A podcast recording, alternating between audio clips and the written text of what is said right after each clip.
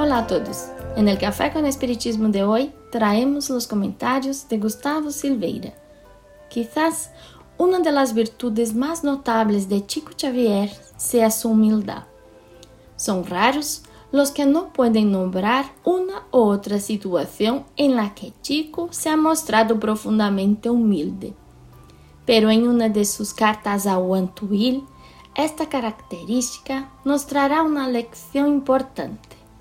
Lo más probable es que esta carta de Chico sea una respuesta a Wantuil, en cuya apertura debió mencionar un posible artículo que trajo muchos cumplidos a Chico en ella también, Wantuil probablemente no solo mencionó este cumplido, sino que también estuvo de acuerdo y se lo expresó a Chico.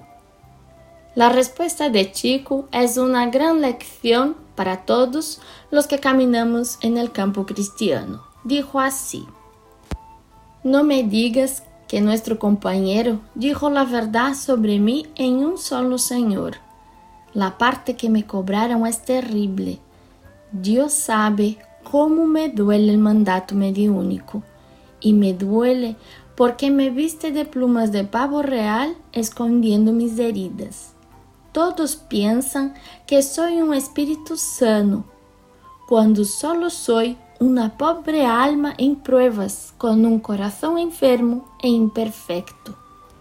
Se destaca una frase del discurso de Chico, es la siguiente.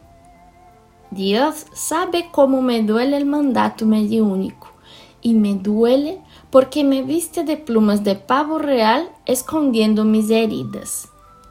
En general, Chico experimentó humillaciones, agresiones verbales, calumnias, ataques espirituales, desconfianza y muchas otras situaciones difíciles por la mediunidad y el mandato mediúnico, es decir, la tarea mediúnica que desarrollaba.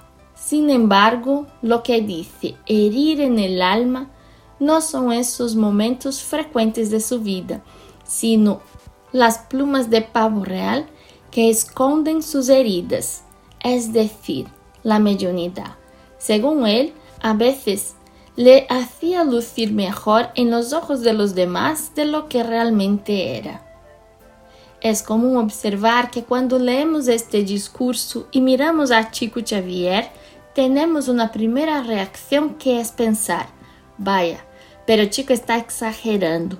Por supuesto que no es una pobre alma a prueba, con un corazón enfermo e imperfecto. Pero si no, ¿por qué dijo que sí? ¿Está mintiendo? El caso es que cuando leemos este discurso y pensamos que Chico está exagerando, inconscientemente nos lleva a pensar que la humildad es cuestión de palabras. Debo decir que soy imperfecto, aunque no siempre soy capaz de reconocerlo íntimamente. En este sentido, estamos diciendo cada vez más que nos sentimos inferiores sin preocuparnos si esta es de hecho la verdadera noción que tenemos de nosotros mismos. No se trata de menospreciarte a ti mismo, sino de verte como realmente eres sin desanimarte ante las luchas que hay que ganar. Y mirar este discurso de Chico, interpretándolo como una expresión de la verdad, no lo menosprecia en absoluto, al contrario.